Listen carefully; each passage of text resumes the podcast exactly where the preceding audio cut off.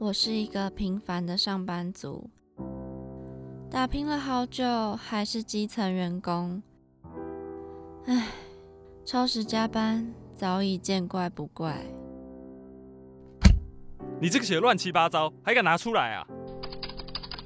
哎，我赶着回家，这个文案就拜托你喽。女儿啊，妈妈生日快到了，是不是要有所表示啊？社畜人生怎么这么难？谁来帮帮我啊！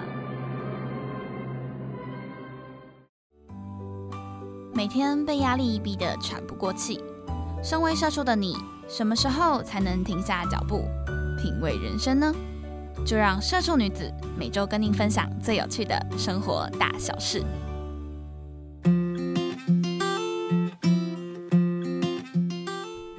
收听《社畜女子周记》，我是亚碧，我是 Janice。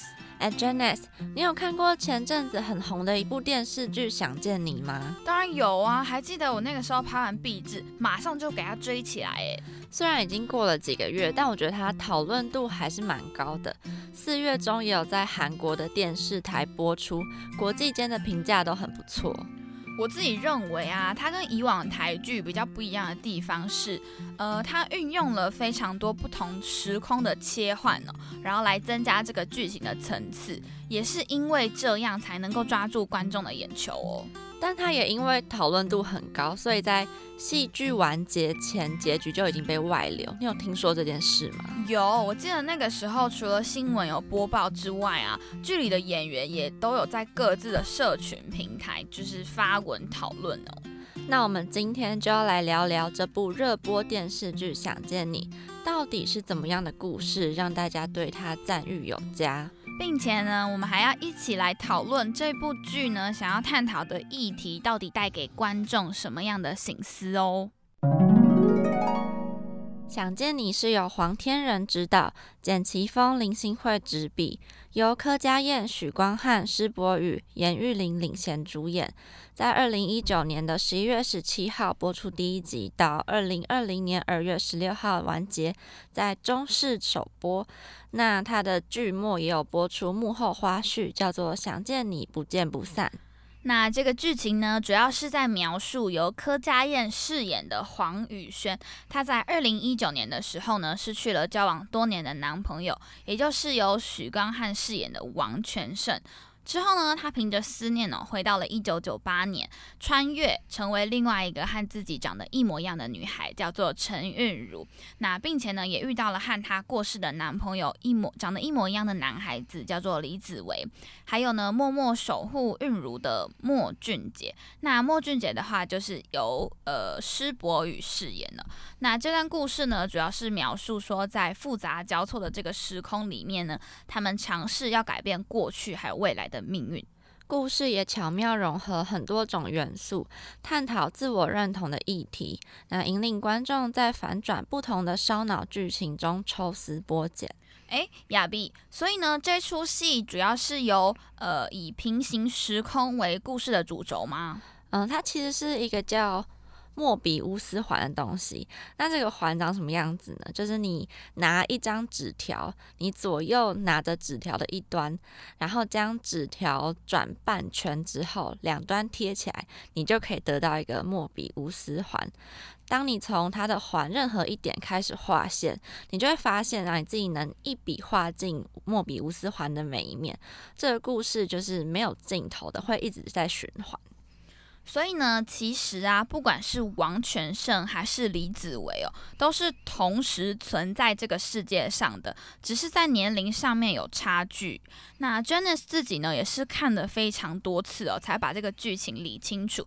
这边呢，也要告诉大家一个小 pebble，就是虽然呢，李子维和王全胜还有韵如还有宇轩哦，都是由同一个人饰演的，但其实呢，大家可以把他们当做不同的人，这样会比较方便理解哦。对我也是看了很多分析的文章，还有讨论区才稍微弄懂。但我觉得其实没有完全弄懂，也不太会影响你观看整部剧的剧情，还是觉得蛮好看。那后来也有找一些访谈来看，我觉得最有趣的是他的编剧说这个剧本是梦到的。嗯，可能有非常多的人啊，他看电影或是看电视剧，不喜欢找影评或者是讨论哦。但其实，呃，这部片我觉得，除非你真的认真看了非常多次，不然，呃，不然其实还蛮难理解其中这个时空的排列的。对，像制作人就曾经说过，想要制作一部。让人看了不知不觉就掉下泪的戏，那编剧为这个难题就苦恼超级久。他说有一天他做了一个梦，梦中的他在赶稿，写一个关于相恋十三年的男女主角，采倒叙的方式，从他们二十九岁开始慢慢推回到高中的样子，找出他们相爱的证据。他就将这个故事告诉他的搭档，就另一位编剧林心慧，一起把故事拼凑完整写出来。然后两人历时了三年构思，花费了一年编写剧本，然后被形容着是神抓着编剧的手写的剧本。嗯，针对他说想要写出一个让人看了不知不觉就掉下眼泪的戏哦，这句话我觉得我是给予他满分的。嗯，虽然就是情侣分离的这种感情戏呀，非常的常见哦，但在看这部片的时候呢，除了感情戏让我难过之外，我同时呢还沉浸在这个时空分析的思绪里面，一直很想要尝试自己把它理清楚前后的关系。那同时呢，再加上这个。让人非常感动的配乐，我觉得真是不得不让人流泪。没错，因为他的《想见你》的每首歌曲都是配合这个戏剧量身打造的。他们是跟滚石唱片合作，像是片头曲是孙盛熙的《Someday or One Day》，然后他也有唱一首。插曲叫做《逃》，那《逃》那首歌就是陈韵如之歌，就是依照他的心情去写的。然后还有主题曲八三幺的《想见你，想见你，想见你》。然后黄轩的一天是在描述李子维跟黄宇轩开心谈恋爱的时光，还有陈零九看见你的声音，他是。莫俊杰之歌，因为他的听力上是有点问题。那剧中也有穿插很多首一九九零年代的经典歌曲，像是伍佰 and China Blue 的《Let's Dance》，也算是贯穿整部戏剧的歌曲。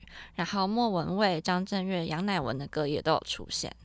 那在剧情中呢，触发男女主角不停的穿梭时空的歌曲哦，就是运用了伍佰老师的《Last Dance》。那这首歌呢，其实也可以说是剧中的主角们的定情曲哦。除了爱情戏之外呢，这部戏其实还有非常非常多发人省思的片段还有理念呢。那亚逼，你最印象深刻的是什么呢？第一个呢，我觉得最有感触的是在失去这一块。像在剧中，宇轩就有说啊，他说：“如果我知道王全胜没有那么爱我，那我好像也可以不用再那么爱他。”那这个部分的剧情呢，其实是在讲述二零一九年的宇轩呢，还走不出王全胜罹难的这个情绪里面呢。那某一天呢，他在无意中发现了王全胜的 Facebook 的贴文，时常都会有一位叫做 Vicky 的女生留言呢，所以因此就怀疑说，哎，是不是王全胜出轨哦？但没有想到，这个女生居然是王全胜找的婚故。我看到这边的时候，直接跟宇轩一起大哭。我我其实蛮能体会他的心情，就我也曾经有过跟宇轩一样的想法，但嗯，其实我当下想到的观点呢，会比较不一样，因为其实大家都知道，在感情的世界里面呢，爱情的分量都会不太一样，可能你比较爱他，他比较爱你，这样子有多有少。那在这里呢，我们看到的是宇轩比较爱王全胜哦，这样的情况下呢，宇轩想到的居然是。呃，如果他验证了王全胜出轨，那他便可以借此多少放下一些对全胜的执着，然后不再为他这么的伤心难过。宇轩对他的爱真的是非常浓烈，像王全胜的离开，让他的人生原地踏步了好几年，然后这样的情绪让他走不出来，迫不及待想要找到一个王全胜其实根本就没有那么爱他的证据，让自己好好的放下释怀这一切。其实这对他来说啊，就是在一片汪洋中的救命的浮木，是拯救他走出失去心爱人的痛苦。那在我的解读看来呢，其实这纯粹就只是一个让他走出去的一个借口哦。嗯，其实不管是失去家人，还是朋友或恋人，我觉得面对失去都是一个很难的过程呢。像我觉得刚失去的那一阵子，你可以大哭，你可以好好的回忆，然后可以，我觉得是可以放纵自己，就是难过一阵子啦。但日子还是要过，没错，对。而且我相信爱你的人一定很舍不得看到你现在这么难过。应该是说。可以难过，可是大家都要给自己设立一个停损点呢，不要让自己像宇轩一样，就是可能外表看起来没什么，但其实他的生活中还是绕着跟全盛，就是全盛还在的那些时候的那些生活模式哦。对，诶，那 Janice，你有还有觉得什么比较印象深刻的吗？我自己比较印象深刻的部分是。嗯，因为韵如跟她的弟弟思源是单亲家庭，那她的妈妈呢，为了要抚养这两个孩子哦，选择去做酒家女的工作，那导致让弟弟思源呢在学校受到霸凌的这件事情哦。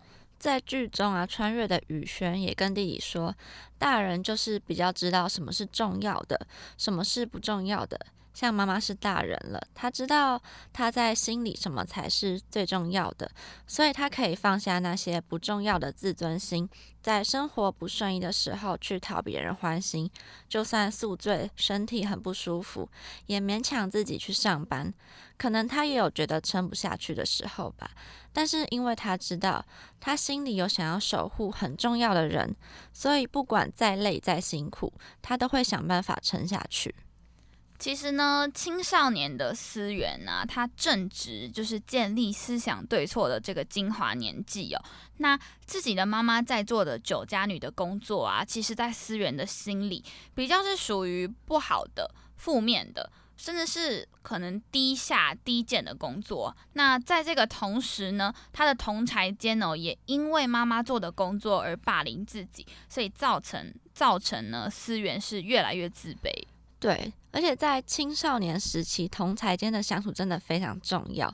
像很多观念的建立，都是来自于同才之间互动所影响的。像是思源的同学认为酒家女是比较低下的工作，所以就因此霸凌她，同时也会影响到思源对这份工作的看法，因而忽略了其实每份工作都是辛苦钱，妈妈正尽自己的努力在赚钱，照顾着孩子。其实就是在思源的心里哦，他可能非常的不理解为什么妈妈要做这样子的工作，就是他认为比较低下的工作。但就像宇轩说的，妈妈是大人了，她知道在自己的心里什么才是最重要的。那对妈妈来说呢，照顾孩子、努力赚钱哦，对她来说才是。呃，当下最重要的一件事情哦。嗯，所以在这边也要提醒各位听众朋友啊，其实很多时候很多事情要多看多思考，不要盲从，要培养独立思考的能力，自己判断对错。没错，就是或许呢，在。可能你的国中、高中啊，你会有非常多的同学，你们可能会呃一群好朋友非常好，然后自己就自成一圈呢。但这种时候就很容易，因为可能我有这种朋友有这这样子的想法，然后就导致你的想法也跟着他一起。但我们不能说是偏差啦，只是互相影响罢了。那。接下来呢，还有一个是，我觉得这一出戏之所以会引起这么热烈的讨论的原因呢，是除了感情戏之外呢，还有一个非常非常重要的是，这部戏呢有非常多的关于青少年的自我认同议题、同性恋的议题，还有在面对自己有缺陷时自卑的这样子的。呃，编剧呢都十分巧妙的将这些梗哦铺陈在这个剧情里面。嗯，像是当雨轩穿越变成韵如的时候，活泼开朗的他跟韵如孤僻自卑的个性截然不同。也因为雨轩开朗的个性，改变了韵如原本的交友方式，班上的朋友越来越喜欢他，而且自己心仪的对象紫薇。也跟他因此有了交集，然后自己以前做不到的事情，因缘际会下，宇轩都轻易的做到了。所以当他变回自己，当韵如变回自己的时候，他就努力模仿宇轩的样子，同时也全盘否定了自己，造成信心越来越低落，产生了自我怀疑，甚至还有了轻生的念头。那我的观点呢，其实会和宇轩比较相近哦。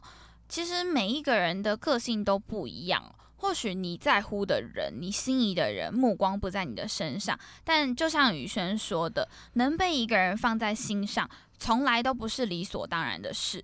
不管那个人是谁，都是非常难的，应该要被好好珍惜的才对。就像这个剧里面啊，虽然韵如喜欢的紫薇，并没有因为韵如自己本身的个性，然后看上他，但俊杰其实就非常能够。欣赏他，对，就是对宇轩，哎，对韵如这样子的个性去欣赏他，然后甚至是有一点爱慕他的这样子。对，所以我觉得，就是每个人一定都会有喜欢自己的个性，跟自己很合的人。那再来就是王全胜，他身为同性恋被同学霸凌，因而自杀的议题，我觉得刚好跟。最近近期同志婚姻合法化有呼应，我认为不管是哪种爱情啊，同志或是种族、跨国，这些都是值得被尊重的。那王全胜是在二零一零年的时候自杀，而当时的社会对同志议题还是相当的保守，对比现今社会，大部分人都已经有开放的态度了。不管是在性向啊，或是其他议题，都是一样的。或许不是你认同的观点，但大家还是要保持着尊重的态度看待每一个与你意见相左的人。没错，我觉得像呃，我们以同性恋议题来举例的话，我自己不是同性恋，嗯，就是我我是异性恋的人。可是看到同性恋的朋友，虽然我不能够跟他们一样，就是身为。叫怎么讲？同感同身受，对我可能不是他们这一种同一个类别的人，但我却尊重他们是同性恋的这件事情。对，不会跟我们可能跟异性恋相处有什么不一样，他们也是很快乐。没错。然后呃，比较相近的话，就还会有政党立场的问题。可能我今天的政党立场跟你不一样，那一定会有。或许我们在辩论的时候，或是我们意见不同的时候，我们会有一些比较激烈的言语上的讨论。对，但我觉得大家还是要保持着尊重对方。对你跟我不一样，但我尊重你。我觉得这样是一个比较健康的态度。对。那最后呢，是莫俊杰在听力上面有缺陷的这件事情哦。有一句话，应该大家都听过，叫做“上天为你关了一扇门，就会为你开了一扇窗”哦。那俊杰呢？他虽然在听力上面不如其他人，但也因为他听力不好，然后因此训练了他有读唇语的能力，然后视力比较好这样子。那也是因为他有这样子的能力，所以他才能发现韵如在其他栋的这个屋顶，然后自言自语，然后他呢才能够读出。韵如有轻生的这个念头，对，反而救了一个人，这样。对对，虽然我觉得虽然这部分有点刻画有点夸张，有点夸大，但。相信他要表达的是大家都能够理解的。没错，那编剧林心慧也表示，其实三名主要的青少年角色身上都有一些特别的地方，但他们无法正视自己的特质。他说，青少年时期的烦恼很容易被忽略，觉得他们还这么年轻，能有什么大不了的烦恼？但其实这个问题很严重。大家都觉得，嗯，人应该要很勇敢，不受伤。但每个人心里的感受其实都是非常重要的，这也是他们为什么选择在开头的时候就花了一整集去描述女主角怎么样压抑自己的悲伤。那如果作为编剧不能去理解那个样子的悲伤的话，永远都会写不出好剧本。那他在当下才意会到，说其实每个人都有很容易、很容易忽视别人受伤的地方。嗯，那我觉得像针对。呃，编剧他说青少年的烦恼很容易被忽略这件事情呢，其实应该非常多的人都有过呃相同的例子哦，就是当我们在升学的时候，可能你高中升大学，面临到你必须要选择科系这一部分哦。像我身边就有很多朋友啊，他或许不知道自己喜欢什么，但他知道自己不喜欢什么，可是他的父母却会认为说，诶，你不喜欢的那个学校很好啊。对，对，像就是什么正大，然后哲学系，或是台大历史系，但或许你不喜欢这个东西，可是你的家人会觉得说台大很好啊，政大很好啊，为什么你不去念？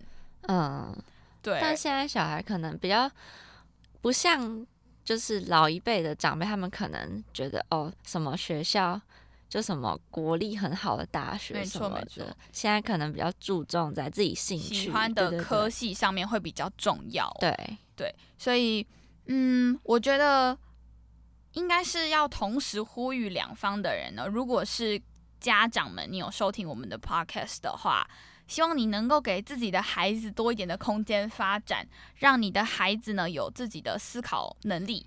然后，并且也尊重他的选择。那同时呢，如果你是像我们刚刚讲到的，你是被你的家长呃约束、限制，或是规定你一定要去这个系、这个学校的话，希望你能够好好的为自己思考，为自己考虑，你到底喜不喜欢这个，以及这个到底适不适合你。对，跟家长沟通看看。对就是这也是我们前面提到的，希望大家要培养自我思考、独立思考的能嗯力哦。，没错。那这期节目呢，我们针对《想见你》的这个剧情啊，为大家进行了剖析。